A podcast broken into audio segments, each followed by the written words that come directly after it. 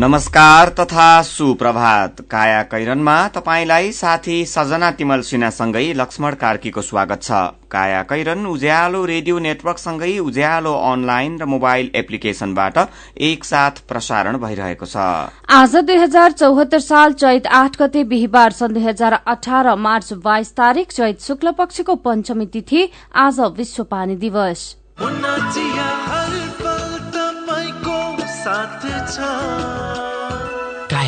कैरनका साथमा मुना चिया। हर उत्सव हर मौसममा मुना चिया। काया कैरन शुरू गरौं मुख्य मुख्य खबरका शीर्षकहरूबाट। कानून कर्मचारी र बजेट दिन प्रधानमन्त्रीसँग सातै प्रदेशका मुख्यमन्त्रीको माग। यस्तै अवस्था रहिरहे नागरिक निराश हुनेतर्फ ध्यानकर्षण। बोल्दा होस पुर्याउन युरोपेली संघलाई सरकारको चेतावनी आन्तरिक मामिलामा अनावश्यक टिप्पणी नगर्न आग्रह। एसईई परीक्षा आजदेखि चार लाख पचासी हजार विद्यार्थी सहभागी हुने। फेसबुकको दुरूपयोग रोक्न नयाँ योजना बनाइने। फेसबुक प्रयोगकर्ताको विवरण चोरी भएको हुन सक्ने जुकरबर्गद्वारा स्वीकार र जनक कप फुटबल प्रतियोगिता आजदेखि एपीएफ र मुम्बई खेल्दै। उज्यालो जस्तो छैन कुनै चिम यस्तो जस्तो। बनाऊ गाउँ सहर। झिलिमिली झिलिमिली लगाई Divya LED bulb. LED bulb दुई वर्षको वारेन्टीका साथ चौधवटा साधारण चिम बाल्नुभन्दा एउटा दिव्य एलइडी बल्ब बाल्नुमै बुद्धिमानी। दिव्य एलइडी बल्ब उज्यालोमा छ दम खर्च पनि कम। Divya LED bulb. प्लास्टिक जन्य वस्तु फोहोर टायर इत्यादि नजलाउने सम्बन्धी वातावरण विभागको अनुरोध। ग्रामीण तथा विशेष गरी शहरी क्षेत्रमा प्लास्टिक जन्य वस्तु फोहोर टायर इत्यादि बालेर आगो ताप्नुका साथै फोहोरहरू बाल्ने गरिन्छ। यस्ता वस्तुहरू बाल्दा निस्किने धुवामा डाइअक्सिन फ्युरान जस्ता हानिकारक ग्यास तथा धुवाका अति सूक्ष्म कणहरू हुने हुँदा यसले फोक्सोको क्यान्सर लगायत श्वास प्रश्वास सम्बन्धी गम्भीर रोगहरू लाग्न सक्छन्। तसर्थ आजैदेखि प्लास्टिक जन्य वस्तु फोहोर टायर इत्यादि बाल्ने कार्य बन्द गरी वातावरणमा हुने प्रदूषण तथा जनस्वास्थ्यमा पर्ने असर न्यूनीकरण गरौं। वातावरण संरक्षणमा योगदान पुर्याउ। नेपाल सरकार वन तथा वातावरण मन्त्रालय वातावरण विभाग। ल भन्नुहोस् तपाईँहरूसँग ठेक्का पाउने आधारहरू के के हुन्? सर मसँग एक क्लासको निर्माण कम्पनी छ। हामीसँग विदेशबाट आयात गरेका राम्रा उच्च स्तरका मसिनहरू छन्। तपाईँसँग चाहिँ के छ? मसँग गैडा सिमेन्ट छ। गैडा सिमेन्ट छ। म निर्माणमा सधैँ गैडा सिमेन्ट नै प्रयोग गर्छु। गैडा सिमेन्ट बाहेक अरू सिमेन्टमा मलाई विश्वासै लाग्दैन। वाह! जोसँग गैडा सिमेन्ट छ उसँग सब थोक छ। उदयपुर सिमेन्टद्वारा उत्पादित गैडा सिमेन्ट इतिहास साक्षी छ। काया कैरनमा अब खबरको सिलसिला सातवटै प्रदेशका मुख्यमन्त्रीहरूले प्रादेशिक सरकार सञ्चालन नै हुन नसक्ने अवस्था आएको उल्लेख गर्दै तत्काल कानून कर्मचारी र बजेटको व्यवस्था मिलाइदिन प्रधानमन्त्री केपी शर्मा ओलीसँग माग गरेका छन्। प्रदेश सरकार बने पनि सबै सरकारी संरचना र संयन्त्रहरू केन्द्र मातहत रहेकाले त्यसलाई चलाउन नसकिएको उनीहरूको गुनासो छ। प्रदेश र केन्द्रमा रहने संरचनाको बाँडफाँड छिटो गरिदिन पनि उनीहरूले ध्यानकर्षण गराएका छन्। प्रधानमन्त्री ओलीले प्रादेशिक सरकारका समस्या सुन्न हिजो सातै प्रदेशका मुख्यमन्त्री र प्रदेश सचिवहरूलाई काठमाण्डु बोलाउनु भएको थियो। प्रधानमन्त्री कार्यालयमा झण्डै सात घण्टा भएको छलफलमा मुख्यमन्त्रीहरूले यस्तै अवस्था धेरै दिन रहे नागरिकमा निराशा छाउने उल्लेख गरेका छन्। संघीय संरचना अनुसार प्रदेश सरकारलाई संविधानको अनुसूचीमै एक्काइसवटा अधिकार दिइएको छ तर त्यस सम्बन्धी कुनै कानून बनेका छैनन्। कानून नै नभएपछि काम कसरी गर्ने भन्ने अन्यल छ। प्रदेश सरकार शुरू हुनु अघि नै आवश्यक कानूनहरू केन्द्रले बनाइदिइसक्नुपर्ने थियो। प्रदेश कानून प्रदेश सभाले नै बनाउने भए पनि प्रारम्भिक रूपमा एक वर्षसम्म केन्द्रबाट बनेका कानून अनुसार प्रदेश चलाउन सक्ने व्यवस्था संविधानमा छ तर पूर्ववर्ती सरकारका पालामा प्रदेश सम्बन्धी कुनै कानून नबनेका कारण अहिले समस्या भएको सबै प्रदेशका मुख्यमन्त्रीहरूले प्रधानमन्त्री समक्ष गुनासो गरेका हुन्। सरकारले नेपालको आन्तरिक मामिलामा अनावश्यक बोलेको भन्दै युरोपियन युनियन ईयूले दिएको निर्वाचन पर्यवेक्षण सम्बन्धी अन्तिम प्रतिवेदनमा आपत्ति जनाएको छ। परराष्ट्र मन्त्रालयले विज्ञप्ति जारी गर्दै ईयूले प्रतिवेदनमा दिएका अधिकांश सुझावप्रति असहमति प्रकट गर्दै प्रतिवेदन तत्काल सच्याउन आग्रह गरेको छ। निर्वाचन पर्यवेक्षणका लागि नेपाल आएको ईयूको निर्वाचन पर्यवेक्षण मिशनले अस्ति आफ्नो अन्तिम प्रतिवेदन सार्वजनिक गरेको थियो जसमा प्रतिनिधि सभा र प्रदेश सभाको जातीय संरक्षण सम्बन्धी आरक्षण प्रणालीको प्रभाव समीक्षा गर्दै खस आर्यको आरक्षण खारेज गर्न सुझाइएको छ। प्रतिवेदनका अधिकांश बुधा चित्त बुझ्दो नरहेको परराष्ट्रको भनाइ छ। मन्त्रालयले यस विषयमा बुझ्न ईयूका राजदूतलाई नै बोलाउने तयारी गरे पनि त्यो धारणा राजदूतभन्दा माथिल्लो तहबाट आएकाले वक्तव्य जारी गरेको हो। ईयूले नेपालको आन्तरिक मामिलामा बोलेको यो पहिलो पटक भने होइन। अघिल्ला राजदूत रिन्से टेरिन्कलाई तत्कालीन प्रधानमन्त्री सुशील कोइरालाले आफ्नै निवासमा बोलाएर जथाभावी बोलेको भन्दै हकार्नु भएको थियो। नेपालको जातीय सन्दर्भमा ईयू पटक पटक विवादमा तानिँदै आएको छ। मतदाताको उत्साहपूर्ण सहभागितामा शान्तिपूर्ण रूपमा सम्पन्न चुनावबारे ईयूले संविधानमै असर पर्ने अभिव्यक्ति दिएको विज्ञप्तिमा उल्लेख छ। समावेश गरिएका समूहबाट खस आर्यलाई हटाउने प्रतिवेदनमा सुझाव खण्डनको पहिलो बुदामै उल्लेख छ। नकारात्मक विभेद भोगेका समूहलाई मात्रै सकारात्मक कार्य सम्बन्धी उपायहरू लागू हुने सुनिश्चित गर्न यस्तो सुझाव दिएको ईयूको तर्कप्रति पनि सरकारले असहमति प्रकट गरेको छ। नेपालमा रहेको अमेरिकी दूतावासले आफ्ना नागरिकलाई चन्द्रागिरी केबल कार सहित काठमाडौँ वरपर घुमफिरमा नजान भ्रामक ट्राभल एडभाइजरी जारी गरेको छ। कुनै कम्पनी विशेषलाई मात्रै जोडेर अमेरिकी दूतावासले पहिलो पटक जारी गरेको यस्तो एडभाइजरी प्रति नेपालको पर्यटन क्षेत्रले आपत्ति जनाएको छ। माओवादी युद्धमा समेत यस्तो खाले एडभाइजरी जारी नभएको जानकारहरूको भनाइ छ। दूतावासले गएको शुक्रबार एडभाइजरी जारी गर्दै यो क्षेत्रमा भ्रमणमा नजान आग्रह गरेको थियो। दूतावासले त्यो क्षेत्रमा स्थानीय समूहले धम्की तथा त्रास फैलाएको भन्दै आफ्ना नागरिकका निमित्त सुरक्षा अलर्ट जारी गरेको थियो। दूतावासले निकालेको अलर्टमा मार्च महिनाभर त्यो क्षेत्रमा नजान आग्रह गरिएको छ। नागरिक उड्डयन मन्त्री रविन्द्र अधिकारीले अमेरिकी दूतावासले भने जस्तो सुरक्षाको खतरा नभएको बताउनु भएको खबर आजको कारोबार दैनिकले छापेको छ। गण्डक नहरकै कारण नेपाली भूमि डुबानमा पर्ने र कटान भइरहेको बेला भारतले नारायणी नदीमा एकतर्फी बाँध निर्माण शुरू गरेको छ। नेपाली भूमि डुबानमा पार्ने गरी भारतले एकतर्फी बाँध निर्माण गरेको हो। नवलपरासीको सुस्ता गाउँपालिका चार नरसहीमा रहेको नारायणी नदी ठोक्कर बाह्रको पूर्वतर्फ नारायणी नदी पारी। नेपालतर्फ करिब तीन सय मिटर भूभाग मिची बाँध निर्माण गरेको स्थानीय श्याम थापाले बताउनुभयो। शक्ति कुमार कम्पनी पश्चिमी चम्पारण कम्पनीले बाँध निर्माण गर्दै आएको छ। भारतले नदीको भारततर्फ बहने पानीको बहावलाई नेपालतर्फ पठाउने गरी नेपाल भारत सीमा भन्दा तीन सय मिटर ओर आएर त्यो बाँध निर्माण गरेको भन्दै नर्सहीका बासिन्दाले विरोध समेत जनाएका छन्। नेपालीहरू त्यो निर्माण कार्य रोक्न जाँदा भारतीय प्रहरी प्रशासनले नेपालीलाई धम्क्याउने गरेको समेत थापाले बताउनुभयो भारतीय प्रहरी र भारतीय सीमा सुरक्षा बल एसएसबीको निगरानीमा त्यो बाँध निर्माण कार्य भइरहेको छ। उनीहरूले नदीमा जेसीभी नै प्रयोग गरेर बाँध निर्माण गरिरहेका छन्। सुस्ता गाउँपालिका अध्यक्ष रामप्रसाद पाण्डेले भारतले निर्माण गरेको बाँधले नेपालतर्फको निकै ठूलो क्षेत्र डुबान र कटानमा पर्ने बताउनु भएको छ। सुस्तामा भारतले बनायो एकतर्फी बाँध नेपाली भूमि डुबानको जोखिममा भनेर राजधानी दैनिकले खबर छापेको छ। यस वर्षको माध्यमिक शिक्षा परीक्षा अर्थात एसईई आजदेखि शुरू हुने भएको छ। साधारण तर्फको परीक्षा सत्र चैतसम्म र प्राविधिक तर्फको परीक्षा बीस चैत बीस गतेसम्म सञ्चालन हुनेछ। यो वर्ष माध्यमिक शिक्षा पाठ्यक्रम दुई हजार एकात्तर अनुसार निर्मित प्रश्नपत्रका आधारमा परीक्षा सञ्चालन हुन लागेको हो। यो वर्षदेखि अनिवार्य विषयतर्फ गणित बाहेक सबैमा प्रयोगत्मक परीक्षाको व्यवस्था गरिएको छ। परीक्षा नियन्त्रण कार्यालय सानो ठिमीले आज बिहान आठ बजेदेखि सञ्चालन हुने परीक्षाको सम्पूर्ण तयारी पूरा भइसकेको जनाएको छ। परीक्षा नियन्त्रक अम्बिका प्रसाद रेग्मीका अनुसार देशभरका परीक्षा देशभरमा परीक्षा एकैसाथ शुरू हुनेछ। एसईई परीक्षा कक्षा दशको अन्तिम परीक्षा हो। यो परीक्षामा चार लाख पचासी हजार पाँच सय छयासी परीक्षार्थीले आवेदन दिएका छन्। परीक्षाका लागि एक हजार नौ सय छप्पन्नवटा परीक्षा केन्द्र निर्धारण गरिएको छ। काया कैरनमा रिपोर्टसँगै खबरको सिलसिला बाँकी नै छ। सुन्दै गर्नुहोला।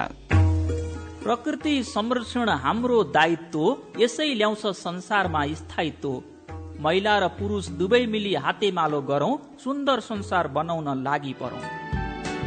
युएसएआईडीको आर्थिक सहयोगमा सञ्चालित हरियो वन कार्यक्रमद्वारा जनहितमा जारी सन्देश।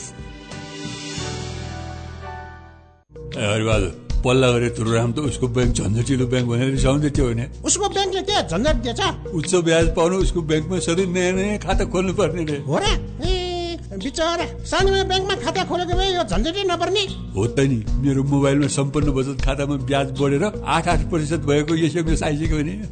सानीमा ब्याङ्कको कुरै अर्कै। सानीमा ब्याङ्कमा त साझेदार ब्याङ्कको सात सय भन्दा बढी एटिएमबाट प्रत्येक महिना सित्तैमा तिन पटकसम्म पैसा झिक्न सकिन्छ। No commission no tension no झन्झट। अब ध्रुवरामलाई पनि सानीमा ब्याङ्कमा खाता खोलाउनु पर्छ सानिमा ब्याङ्क सबल अनि विश्वसनीय ब्याङ्क अनलाइन खाता खोल्नको लागि W W W dot Sanima Bank dot कममा लगइन गर्नुहोस्। थप जानकारीका लागि अन्ठानब्बे शून्य एक सय उन्नाइस शून्य एक सय उन्नाइसमा सम्पर्क गर्नुहोला। हेटौँडा सिमेन्ट गुणस्तरमा उच्च एक पटकको प्रयोग पुस्तौँ पुस्ता ढुक्का। हेटौडा सिमेन्ट उद्योगबाट उत्पादित उच्च गुणस्तरको ओपिसी शक्ति ब्रान्डको सिमेन्ट प्रयोग गरी ढुक्क हौ। सम्पर्क हेटौडा सिमेन्ट उद्योग लिमिटेड हेटौडा फोन नम्बर शून्य सन्ताउन्न चार बाह्र पाँच सय पन्चानब्बे। खत्तम पार्यो खत्तम खत्तम। के खत्तम भयो? सबैले पढे मेरो नाति चाहिँ दिनभरि मार्तोल रेन्चु पेन्चिस बोकेर हिँड्छ हेर्नुहोस्। सिप त सिक्यो नि त। तिम्रो नातिलाई सबैले प्लम्बर बाबु भन्छन्। यो वडामा धारा बाथरुम बनाउनु पर्यो भने ऊ एक नम्बरको छ। तर हातमा रेन्चु पेन्चिस मात्र भएर के अरू? प्रमाण पत्र छैन? अब त्यो पनि हुन्छ हजुरबा। हामी जस्तै विभिन्न सिप भएका तर प्रमाण पत्र नभएकाहरूले सिटिई भिटीको पाएक पर्ने सिप परीक्षण केन्द्रमा परीक्षा दिएर तह एकदेखि तह चारसम्मको मान्यता प्राप्त प्रमाण पत्र लिन पाइन्छ। ए हो र? त्यति मात्रै हो र हजुरबा। अब चाँडै नै तह पाँचदेखि तह आठसम्मको प्रमाण पत्र समेत प्राप्त गर्ने प्रणाली बन्दैछ। यसको अर्थ अब प्राविधिक तथा व्यावसायिक धारमा पनि बिए एमए र पिएचडी सम्मको योग्यता हासिल गर्न सकिनेछ। अनि मान्यता? संसारभरि पाइन्छ। मेरो नातिनीले पनि ब्युटी पार्लर सिकेर सिटी भिटीबाट प्रमाण पत्र लिएर आएकी छिन्। अनि कसले गर्दैछ यस्तो राम्रो काम? सिटी भिटी अन्तर्गत नेपाल व्यावसायिक योग्यता निर्धारण प्रणालीले।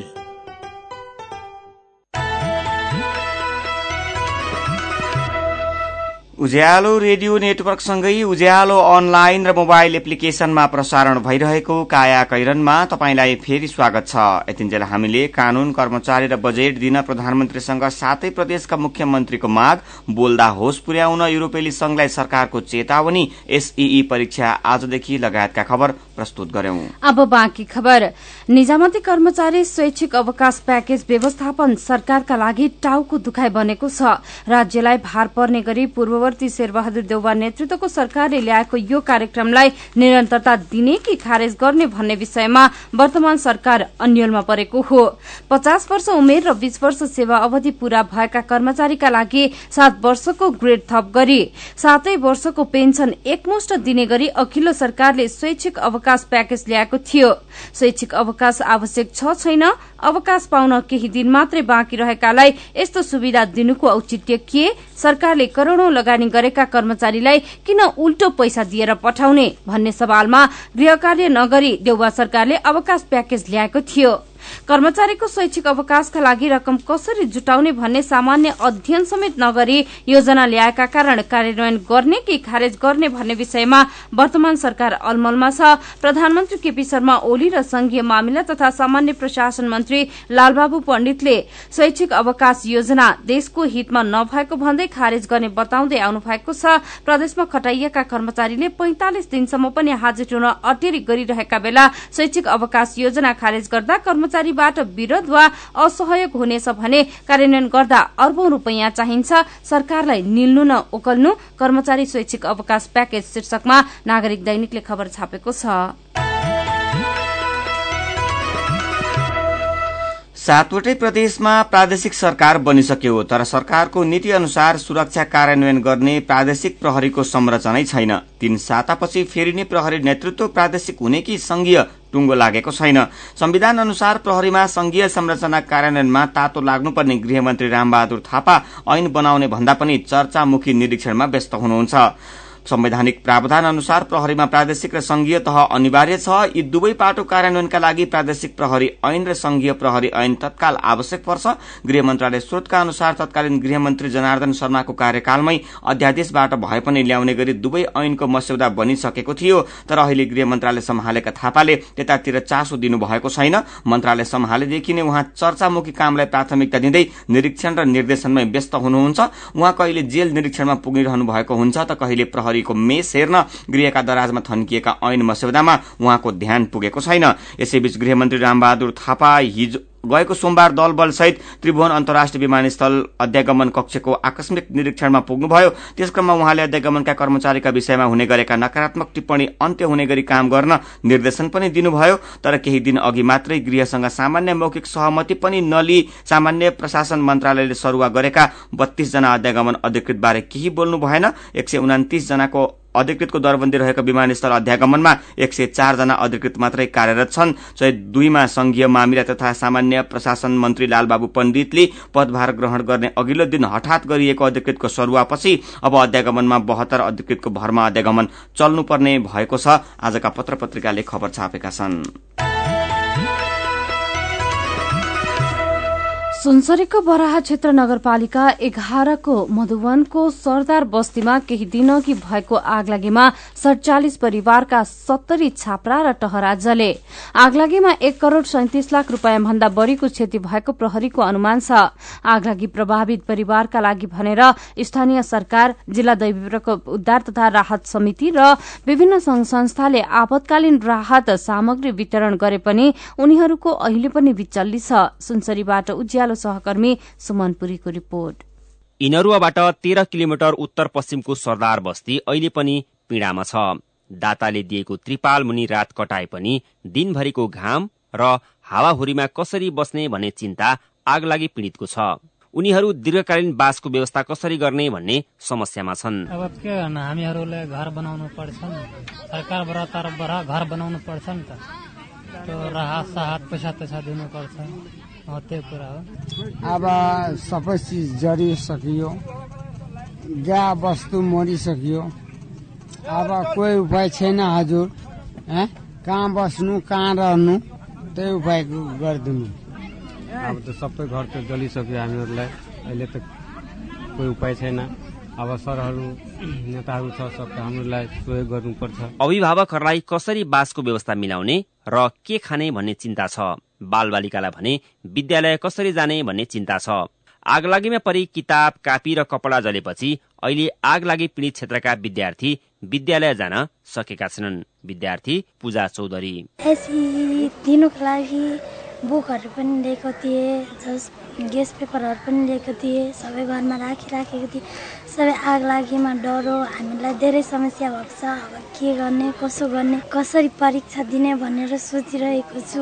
के हुन्छ कसो हुन्छ के थाहा छैन। अब कहाँदेखि ल्याउने हो अहिले अब के हुन्छ खोइ। हावा चलिरहेको समयमा आगलागी हुँदा पशु समेत मरेका छन्। यसले बस्तीमा अहिले दुर्गन्ध फैलिन थालेको छ।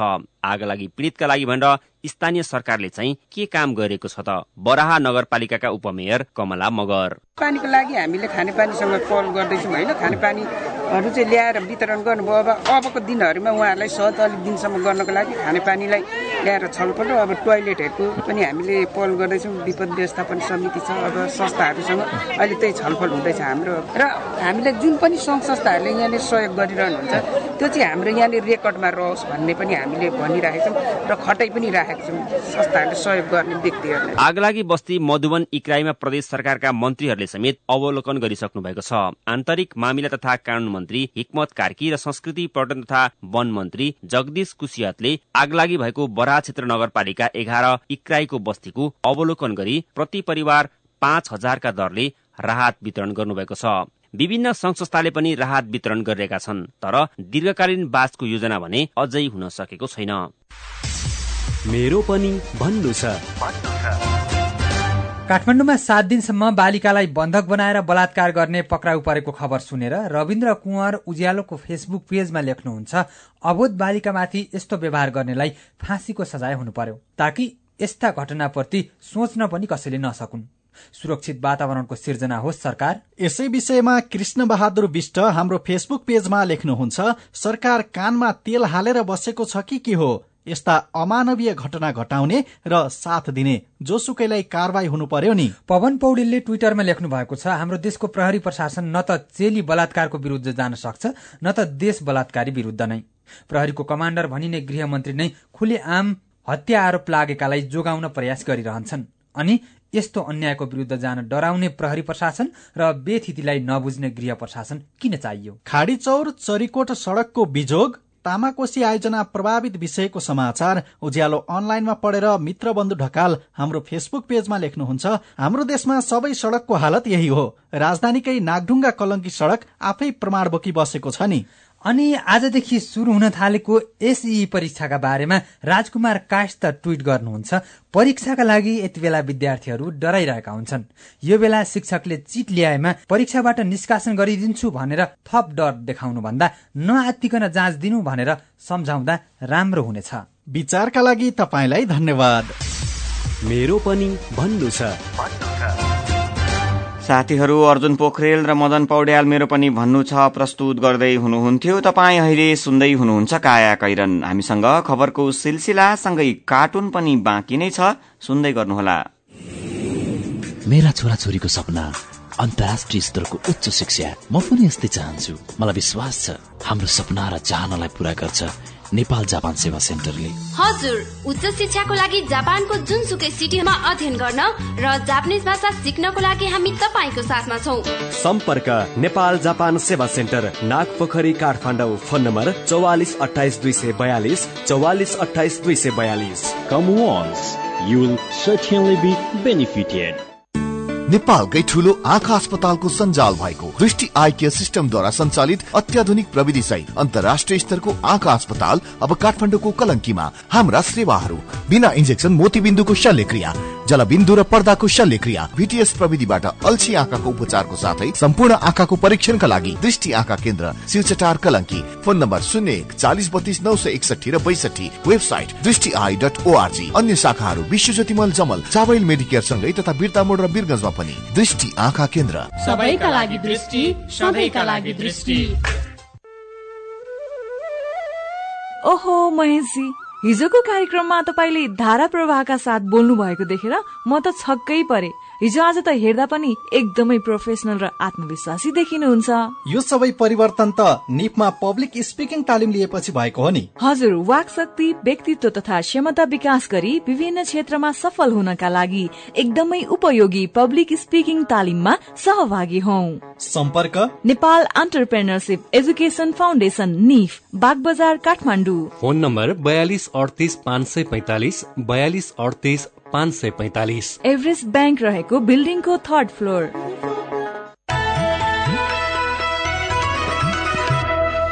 सीधा कुरा प्रश्न विचार। काठमाडौँमा नब्बे मेगाहर्ज उज्यालो रेडियो नेटवर्क मार्फत देशभरिका विभिन्न एफएम स्टेशन तथा उज्यालो अनलाइन र मोबाइल एप्लिकेशनमा प्रसारण भइरहेको काया कैरनमा तपाईंलाई फेरि स्वागत छ। अब बाँकी खबर। बल्कुबाट तीन हप्ता अघि पन्ध्र वर्षकी एक किशोरी हराइन्। तीन चार दिनसम्म फेला नपरेपछि अभिभावकले बालबालिका खोज तलास केन्द्र काठमाडौँमा निवेदन दिए। टेलिभिजनमा किशोरी हराएको विज्ञापन दिए। सार्वजनिक स्थानमा किशोरीको तस्विर र हुलिया खुलाई टाँसे तर कुनै पत्तो लागेन। एघार दिनपछि किशोरी स्वयम्भूमा फेला त परिन् तर कराउने तर्सने र बरबराउने हालतमा। महानगरीय प्रहरी परिषद काठमाडौँका अनुसार गएको फागुन सत्र गते साँझ उनी घरबाट बल्कुतर्फ निस्किएकी थिइन्। परिसरका प्रवक्ता डीएसपी मोहन थापाले भन्नुभयो हराएको दिन किशोरीलाई चक्रपथमा चल्ने बाचार ख अडतिस एकाउन्न नम्बरको बसका चालक सन्तोष घिमिरे र सहचालक दिवस गर्तौलाले भेट्टाए ललाई फकाई वसुन्धारामा रहेको ग्यारेजमा लगेर पालै पालो जबरजस्ती गरे। भोलिपल्ट चालक घिमिरेको हरिसिद्धिमा रहेको कोठामा लगेर छ दिनसम्म बन्धक बनाई बलात्कार गरे। बन्धक बनाएर सामूहिक बलात्कार शीर्षकमा कान्तिपुर दैनिकले खबर छापेको छ।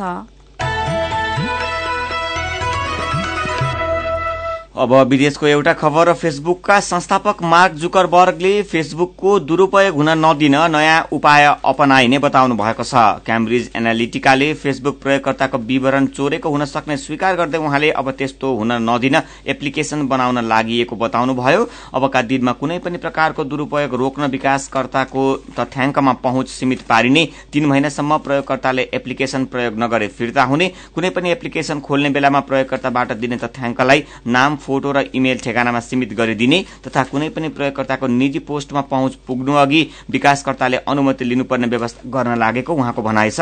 फेसबुक प्रयोगकर्ताको विवरण चोरेको आरोपमा क्याम्ब्रिज एनालिटिकाका प्रमुख अलेक्जेन्डर निक्सलाई निलम्बन गरिएपछि जुकरबर्गको यो भनाइ आएको हो। अब खेल खबर।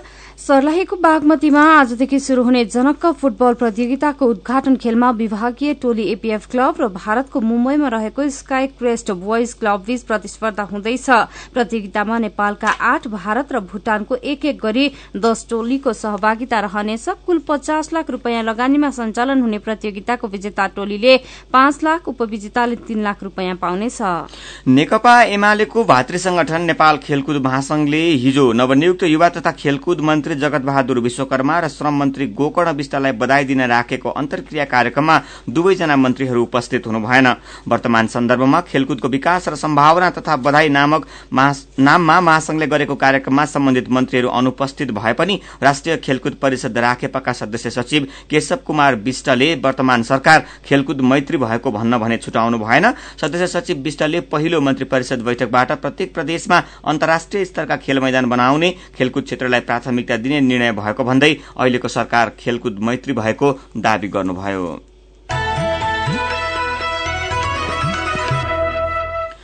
काया कैरनमा अब केही खबर संक्षेपमा चमेलिया जलविद्युत आयोजना स्वीकृत लागत भन्दा कम रकममा सम्पन्न भएको आयोजनाले दावी गरेको छ। नेपाल विद्युत प्राधिकरणले पछिल्लो पटक लागत संशोधन गर्दा पन्ध्र उनान्से करोड़ त्रिपन्न लाख रूपियाँ लागत लाग्ने अनुमान गरिएकोमा आयोजनाबाट बिजुली उत्पादन हुन्जेलसम्म चौध अर्ब एकसठी करोड़ सन्ताउन्न लाख रूपियाँ मात्रै खर्च भएको छ। युएस बंगलाको विमान दुर्घटनामा ज्यान गुमाएका तथा घाइतेका परिवारले पाँच लाखदेखि दस लाख अमेरिकी डलर पाँचदेखि दस करोड़ रूपियाँसम्म बीमा पाउने देखिएको छ। दुर्घटनाका पीड़ितले मेन्ट्रियल सन्धिको आर्टिकल एकतीसले तोकेको क्षेत्राधिकारभित्र रहेको असीमित दायित्व अन्तर्गत बीमा दावी गर्दा ठूलो रकम पाउने नजिर स्थापित भइसकेको अन्तर्राष्ट्रिय नागरिक उड्डयन विज्ञ प्राध्यापक प्रभाकर अधिकारीले बताउनु भएको खबर अन्नपूर्ण पोस्टले छापेको छ। सरकारले प्रधानमन्त्री तथा मन्त्री परिषद सचिवालयको कर्मचारी दरबन्दी कटौती गरेको छ। मन्त्री परिषदको बैठकले प्रधानमन्त्री सचिवालयको कर्मचारी संख्या सत्तालिसबाट घटाएर उनातिसमा झार्ने निर्णय गरेको हो। देश सिमेन्टमा आत्मनिर्भरमुख भएको दावी गरिए पनि पछिल्लो सात महिनामा झण्डै चौध अर्ब रूपियाँ बराबरको तयारी सिमेन्ट तथा क्लिङ्कर आयात भएको खबर कारोबार दैनिकले छापेको छ। नेपालको सार्वजनिक वित्त व्यवस्थापन तथा सिंचाई परियोजना कार्यान्वयन गर्न विश्व ब्याङ्कले रु छब्बीस अर्ब साठी करोड़ ऋण सहायता प्रदान गर्ने घोषणा गरेको छ। गणतान्त्रिक नेपालका शीर्ष पुरूष स्वर्गीय गिरिजा प्रसाद कोइरालाको आठौं स्मृति दिवस हिजो उहाँको योगदानको स्मरण गर्दै मनाइएको छ। काठमाडौँमा आयोजित विभिन्न कार्यक्रममा उहाँसँग सहकार्य गरेका विभिन्न राजनैतिक दलका नेताले उहाँको उच्च व्यक्तित्वको खुला कण्ठले प्रशंसा गरेका थिए। भूमाफिया र मालपोत कर्मचारीको मिलेमतोमा जग्गा धनीलाई थाहै नदी एउटा जग्गा पालै पालो तीनजनालाई बिक्री गरिएको खुलासा भएको छ। यो राजविराजको खबर हो। गएको मंगलबार जग्गा बिक्री गर्ने सिलसिलामा मालपोत कार्यालय पुगेका सप्तरीको विष्णुपुर गाउँपालिका दुई सिमराहा सिंगेनियौका राम केवल यादवको जग्गा यस अघि नै भूमाफिया र मालपोत कर्मचारीको मिलेमतोमा तीन पटक बिक्री भइसकेको घटना सार्वजनिक भएको हो। र सहकारी विभागले ठूला सहकारीबाट सहकारी ऐनको कार्यान्वयन गर्ने भएको छ। काया कैरनमा अब पालो उखानको। पानी फारू नगर्नेको हात फारू हुँदैन। उज्यालो रेडियो नेटवर्कबाट प्रसारण भइरहेको काया कैरन सक्नु अघि मुख्य मुख्य खबर फेरि एकपटक। कानून कर्मचारी र बजेट दिन प्रधानमन्त्रीसँग सातै प्रदेशका मुख्यमन्त्रीको माग। यस्तै अवस्था रहिरहे नागरिक निराश हुनेतर्फ ध्यानकर्षण। बोल्दा होस पुर्याउन युरोपेली संघलाई सरकारको चेतावनी आन्तरिक मामिलामा अनावश्यक टिप्पणी नगर्न आग्रह। एसईई परीक्षा आजदेखि चार लाख पचासी हजार विद्यार्थी सहभागी हुने। फेसबुकको दुरूपयोग रोक्न नयाँ योजना बनाइने फेसबुक प्रयोगकर्ताको विवरण चोरी भएको हुन सक्ने जुकरबर्गद्वारा स्वीकार। र जनक फुटबल प्रतियोगिता आजदेखि एपीएफ र मुम्बई खेल्दै।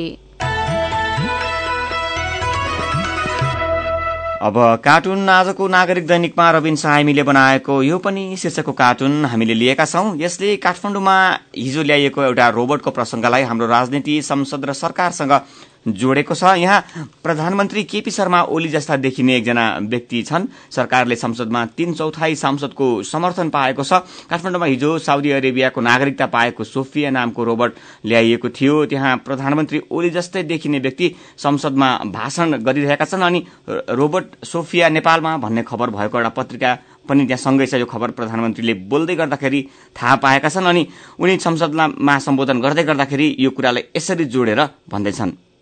प्रविधिको युग हो। संसदमा पनि दुई तिहाई रोबोटको उपस्थिति चाहन्छु। आजको काया कैरन सकिएको छ। काया कैरन सुन्नु भएकोमा तपाईँलाई धन्यवाद। उज्यालो रेडियो नेटवर्कमा केही बेरपछि प्रसारण हुन्छ। बिहानी रेडियो पत्रिका उज्यालो फल्चा। काया कैरनबाट प्राविधिक साथी मनोज विष्टसँगै सजना तिमल सिन्हा र लक्ष्मण कार्की विदा हुन्छौ। उज्यालोको मोबाइल एप्लिकेशन र उज्यालो अनलाइन डट कममा ताजा खबर पढ्दै र सुन्दै गर्नुहोला। नमस्कार।